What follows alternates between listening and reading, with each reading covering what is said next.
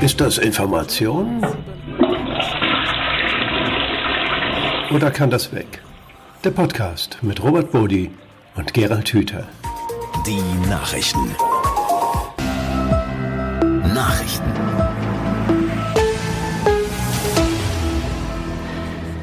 Einmal mehr willkommen bei Ist das Information oder kann das weg? Der Podcast mit Gerald Hüther und Robert Bodi. Gerald, hallo. Herzlich willkommen, auch von mir. Ja. Wir schauen heute auf ähm, die Ergebnisse einer Online-Befragung einer Organisation mit dem Namen Plan International. Die haben online junge Männer befragt. Ähm, diese Altersgruppe definieren die zwischen 18 und 35 Jahren. Das sieht statistisch korrekt aus. Und was dabei rausgekommen ist, ist mindestens verwirrend, wenn nicht beunruhigend. Da sagen zum Beispiel Mehr als ein Drittel der befragten Männer, dass sie gegenüber Frauen schon mal handgreiflich werden, um ihnen Respekt einzuflößen. Für jeden dritten Mann ist es akzeptabel, wenn ihm bei einem Streit mit der Partnerin gelegentlich die Hand ausrutscht. Gerald, berührt dich das?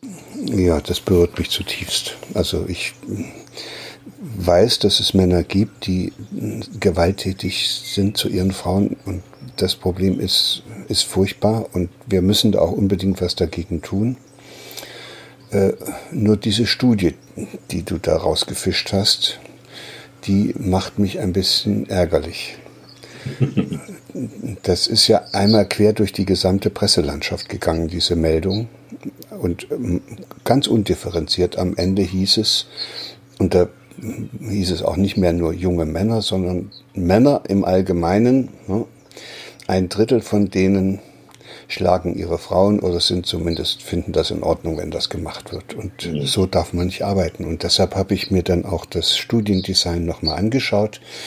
Diese äh, Organisation, die das Ganze in die Öffentlichkeit getragen hat, Plan International, hat das nicht selbst gemacht, sondern die haben eine Routinetruppe, also ein Dienstleister damit beauftragt, diese Studie zu machen. Die machen immer solche Studien das sind auch dieselben Dienstleister, die dann üblicherweise unsere Wahlprognosen immer erstellen. Da werden vorher eben auch äh, statistisch sehr ordentlich sortierte und repräsentative Stichproben gemacht und äh, dann werden die Leute befragt, was sie dann wählen wollen und dann kommen die Wahlprognosen und jedes Mal, wenn die Wahl dann vorbei ist, wundert man sich, wie weit die daneben gelegen haben. Das heißt, äh, auch hier in diesem Falle hätte ich mir etwas mehr Sorgfalt gewünscht. Und da es ja nun nicht nur einfach um so eine blöde Wahlprognose geht, sondern es geht um eine Bewertung dessen, was wir unter männlich verstehen, finde ich das sehr leichtsinnig und leichtfertig, äh, so einen windigen Befund in die Öffentlichkeit zu tragen und damit eine Debatte in Gang zu setzen, die dann übrigens auch dazu geführt hat, dass diese Plan International Firma oder diese Organisation das auch selbst wieder etwas relativieren musste, indem sie sich rechtfertigen mussten, dass ihre, ihr Studiendesign wohl nicht in jeder Hinsicht allen Anforderungen an wissenschaftliche Objektivität genügt. Das finde ich schon bemerkenswert, aber eben, wie gesagt, das, was mich berührt, ist, wie schnell das in die Öffentlichkeit äh, posaunt wird, obwohl es keine wissenschaftliche Grundlage. Die hat, die macht den Anschein, als sei sie wissenschaftlich. Zumindest muss man sich den Unterschied zum Beispiel zu diesen Wahlprognosen klar machen. Die großen Umfrageorganisationen äh, suchen ihre Stichproben selber aus. Das heißt, die bauen selber die Gruppe, die sie befragen. Bei Online-Befragungen sieht das ein bisschen anders aus, weil da arbeiten Partner mit Partnern mit Partnern. Und es ist eigentlich nicht mehr klar nachvollziehbar, wer am Ende wessen Daten bereitgestellt hat, äh, damit daraus dann eine sogenannte statistische Stichprobe wird. Wir wollen da niemanden disqualifizieren, aber das hat natürlich einen qualitativen Unterschied. Ja, ja und es ist auch so, dass äh, sich als Befrager bestimmte Leute mit ihren Adressen zur Verfügung stellen. Das heißt, es sind dann auch ausgewählte Leute, die gerne an so etwas teilnehmen, die da gerne ja. ihre Meinung kundtun. Also ich habe keine Ahnung, das ist nicht objektiv, aber das ist ja vielleicht auch gar nicht das Entscheidende. Das Entscheidende ist ja, warum nehmen die so einen Befund und tragen die in die Öffentlichkeit? Und der zweite ist, warum kommt dann in der breiten Öffentlichkeit keine Diskussion darüber in Gang, Nämlich, wenn es schon über 30 Prozent der Männer sind, dann möchte ich doch von so einer Studie auch wissen, was das für Männer sind. Ja. Gehören du und ich da auch dazu? Und dann heißt es junge Männer, ja, aber es gibt auch viele junge Männer, die sind unglaublich großartige Familienväter, die würden nie ihre Frau schlagen, die dürfen nun auch noch mit in diesem Topf landen. Also bitte dann schon etwas sorgfältiger und dann schauen, wen man da befragt und das dann auch so darstellen, dass man plötzlich merkt, in unserem Land gibt es bestimmte Gruppen, Gruppierungen unter den Männern, die besonders dazu neigen, so eine Haltung zu vertreten und das dann auch sogar in die Tat umzusetzen, nämlich ihre Frauen gewalttätig zu behandeln. Aber das möchte ich wissen, wer das ist. Ich möchte nicht wissen, ja, äh, dass das 31 oder wie viel Prozent der männlichen jungen Bevölkerung ist, sondern ich möchte wissen, was das für Männer sind. Dann hat das für mich einen Wert und das ist auch dann für die Gesellschaft wichtig, weil dann können wir sagen, okay, nicht alle Männer müssen wir kurieren oder nicht überall müssen wir mit Interventionen dazwischen, sondern es gibt hier eine besonders unangenehme Gruppe und hier müssen wir unsere Anstrengungen fokussieren. Und das ist mit dieser Studie überhaupt nicht gemacht worden. Hier sind alle Männer in einen Topf geworfen worden und dann ist drauf rumgetrampelt worden und sowas lehne ich als Mann ab. Ja, das ist ja sehr ambivalent, denn auf der einen Seite macht äh, diese Organisation Plan International ja auf ein tatsächliches Problem aufmerksam. Und das ist ja erstmal gut. Äh, Gewalt gegen Frauen, Diskriminierung von Frauen äh, durch Männer, soll es nicht geben, aber offenbar gibt es da noch keinen Konsens. Soweit, so okay. Aber wenn wir natürlich medial sagen, naja, ein Drittel der Männer findet das in Ordnung, kann das nicht auch, Gerald, eine Art von Normalität in der Wahrnehmung dieses Problems schaffen, dass Männer, die vielleicht selber da nicht so kontrolliert sind, denen in Anführungszeichen die Hand ausrutscht, sagen, naja, das ist doch okay, das machen doch alle. Ja, natürlich ist das die Gefahr. Die kommt ja dann noch dazu. Also erstens die Gefahr, dass alle Männer in einen Topf geworfen werden und diskreditiert werden. Und zweitens die Gefahr, dass noch etwas in der, im Umgang mit Frauen unsichere Männer anhand einer solchen Studie äh, innerlich die Rechtfertigung haben, das sei total in Ordnung, weil immerhin ist es ein Drittel, was sowas macht. Also wenn es ihnen dann auch mal passiert ist, auch, ist auch okay. Und die, die so ein bisschen die Tendenz haben, äh, solche Vorstellungen zu teilen, die würden durch so einen Befund, äh, ein Drittel, Gott, es sind so viele andere, da kann ich das auch machen. Das ist nicht hilfreich. Die Frage nach der Agenda ist in diesem Fall spannend. Ähm, wir können, glaube ich, dieser Organisation unterstellen, dass sie ein berechtigtes Anliegen hat und dass ihr das auch wichtig ist. Trotzdem passiert ja da auf anderen Ebenen was ganz anderes. Ja, das äh, ist etwas, vielleicht müssen wir da auch nochmal einen ganzen neuen Podcast machen. Äh, was du hier beobachten kannst, ist, dass ein moralisch richtiges Urteil äh, für die eigene Handlung zugrunde gelegt wird. Also Männer dürfen, also Männer und Frauen sind chancengleich und es darf keiner diskriminiert werden und erst recht nicht äh, geschlagen werden oder wie ein Objekt behandelt werden. Weder in der Tat noch in, in, in Worten noch in Gedanken. Das ist alles richtig und da würde jeder äh, sagen, das ist moralisch ein gutes, ein gutes Empfinden und das wollen wir bitte alle so haben. Und jetzt kommt da eine Organisation und nimmt dieses, dieses moralisch gerechtfertigte Anliegen und macht eine beschissene Studie daraus. Äh, und da muss ich sagen, dann diskreditiert man seinen eigenen Anspruch, weil man sich angreifbar macht, wie man das auch an diesem Beispiel sieht. Jetzt müssen sie zurückrudern, müssen zugeben, dass es doch nicht so ganz sauber war, was sie da gemacht haben. Aber die Botschaft ist in der Öffentlichkeit und sie wird eigentlich verbreitet mit der Agenda, wir sind die Richtigen, wir wissen, wie es richtig ist und jetzt zeigen wir euch noch die Daten dazu. Ja. Und da habe ich ein bisschen Angst ja. davor, weil da kann jetzt jeder kommen und kann wissen, was richtig ist. Und äh, es ist auch keine große Kunst, wie man an dem Beispiel sieht, die dazu passenden Daten der Öffentlichkeit zu präsentieren. Und da passiert ja was ganz Dramatisches, weil äh, Medien, andere Medien, äh, springen auf solche Umfragen sehr gerne auf, weil das sehr plakativ ist, weil das äh, wirksame Nachrichten sind. Und dann bleibt eigentlich nur übrig, auf der Grundlage einer Studie.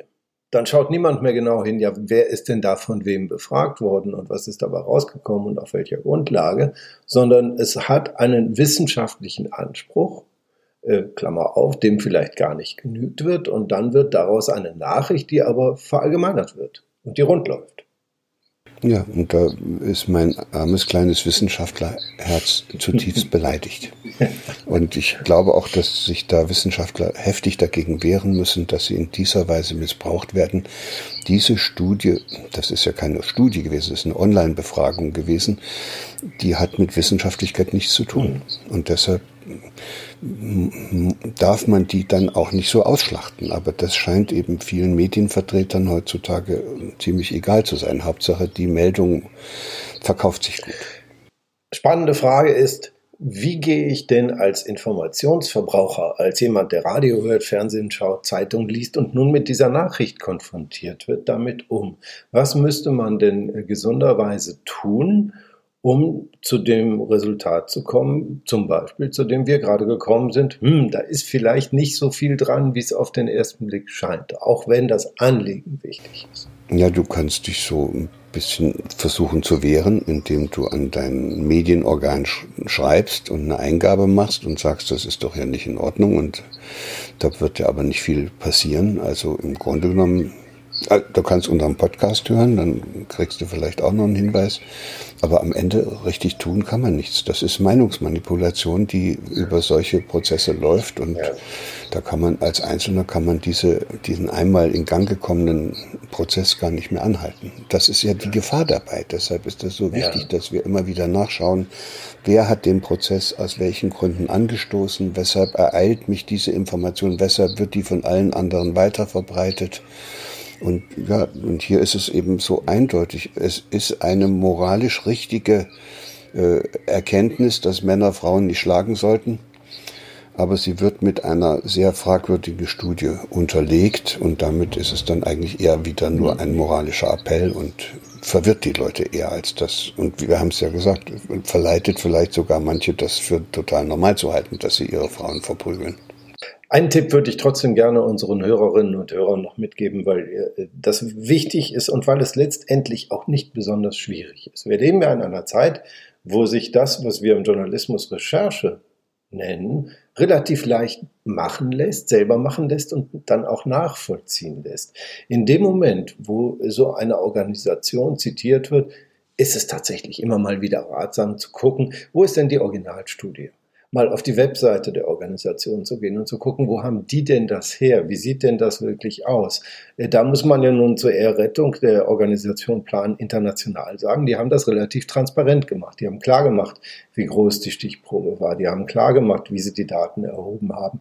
Und dann wird einem mit ein bisschen drauf gucken und ein bisschen mehr nachdenken schon klar, hm, da ist vielleicht nicht so viel dran, äh, wie das eine oder andere Boulevardblatt dann daraus gemacht hat.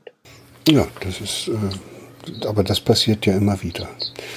Ein Thema, was mich da in diesem Zusammenhang eben auch noch äh, so innerlich etwas aufwühlt, ist diese Frage, äh, wie, es geht ja eigentlich nicht darum, die Männer anzuklagen. Das, da, davon ist doch keinem geholfen, dass man sich da öffentlich hinstellt und sagt, guck, wie viele Männer so gewalttätig mit ihren Frauen umgehen. Es geht doch darum, äh, dieses, diese Zustände zu beenden, sie abzustellen und für Besserung zu sorgen. Und dadurch, dass man solche hm, Erkenntnisse einfach nur verbreitet, wie es ist, wird doch nichts besser. Also heißt doch die eigentliche Frage, eine, eine, gute Information und eine gute Meldung wäre gewesen, wie es wieder mal gelungen ist, so ein paar Jungs, die sich schon vollkommen verirrt haben und äh, in ihrer Peer Group angefangen haben, die Mädchen zu drangsalieren und sie dann auch zum Teil gewalttätig zu behandeln. Wenn da mal einer gekommen wäre und hätte mit dieser Gruppe Jungs gearbeitet und die dann in eine andere innere Haltung gebracht, aus der heraus sie dann auch vor den Mädchen Respekt haben ja. und das und sich gegenseitig unterstützen und dann erstmal erfahren können, wie schön das ist, wenn man als Mann und Frau gemeinsam sich auf den Weg macht. Dann wäre es gut gewesen. Das wäre eine Information gewesen, mit der man was hätte anfangen können. So ist nur eine Meldung, mit der man das Bestehende zementiert und äh, die, die, also ab in die Tonne, würde ich sagen. Was du gerade beschrieben hast, zeigt übrigens sehr schön, wie kurz der Weg ist, den sich so viele Leute wünschen, auch die Medien konsumieren, nämlich der Weg von der spektakulären Nachricht zur positiven Nachricht. Es ist oft nur ein Schritt Ja, einfach mal anders drauf gucken und gucken, wo passiert denn schon was Tolles, wo wird denn äh, jungen Männern zum Beispiel geholfen, Frauen anders zu sehen, sich anders zu verhalten. Äh, das ist ja Teil dieser ganzen Geschichte. Und es ist gar nicht so weit weg. Ja, und da habe ich auch nichts dagegen, so dass man da zunächst erstmal mit einem Missstand anfängt ja. und den in aller Deutlichkeit äh, benennt. Aber dann muss irgendwie die, die Lösung ein bisschen zumindest angedeutet werden, weil der geneigte Leser und der Konsument der Information sonst mit der Information alleine stehen bleibt, die ja eigentlich gar keine ist, die ja nur eine Beschreibung eines Zustandes ist, den man mit mehr oder weniger vernünftigen Methoden dann erfasst hat. Aber was wirklich so eine Information wird, ist doch, es ist eigentlich wunderschön, wenn wir Gelegenheiten schaffen, wo äh, Jungs und Mädchen und dann später Männer und Frauen ihr Zusammenleben so gestalten können, dass daraus etwas entsteht, was mehr ist als nur der Mann ja. oder nur die Frau. Ja, und bei der Suche nach Lösungen entstehen dann auch wirklich Informationen, die wir gebrauchen können, die uns helfen und weiterhelfen. Jetzt habe ich ein bisschen Angst, dass wir das zu sehr auf die Männer und die Frauen bezogen haben in unserer heutigen Zeit, weil es dann ja auch noch gewisse Minderheiten gibt, die dann äh, auch noch äh, glauben, dass sie jetzt durch unser Gespräch nicht angesprochen und hinreichend berücksichtigt worden sind. Bei denen dürfen wir uns, glaube ich, beide entschuldigen. In diesem Zusammenhang war das jetzt nicht so gut möglich, weil davon habe ich noch nicht gehört, dass Queere sich gegenseitig schlagen und diskreditieren. Wobei es das wahrscheinlich da auch gibt, aber äh, es war ja auch gar nicht ausschließlich gemeint. Wir haben halt eine Studie gehabt, die sehr explizit auf dieses Männer-Frauen-Verhältnis äh, geguckt hat und wahrscheinlich gelten dieselben Mechanismen, die wir gerade äh, besprochen haben, auch für andere Formen und, und Zielgruppen von Diskriminierung. Ja, das wäre auch interessant, mal dort eine Studie zu machen und mal zu, zu gucken, wie man denen helfen kann, besser miteinander umzugehen. Ja. Gerald, einmal mehr herzlichen Dank äh, für die Zeit mit dir. Das war wieder sehr aufschlussreich. Wir danken allen, die zugehört haben und sagen, habt eine gute Zeit. Bis zum nächsten Mal. Alles Gute auch von mir.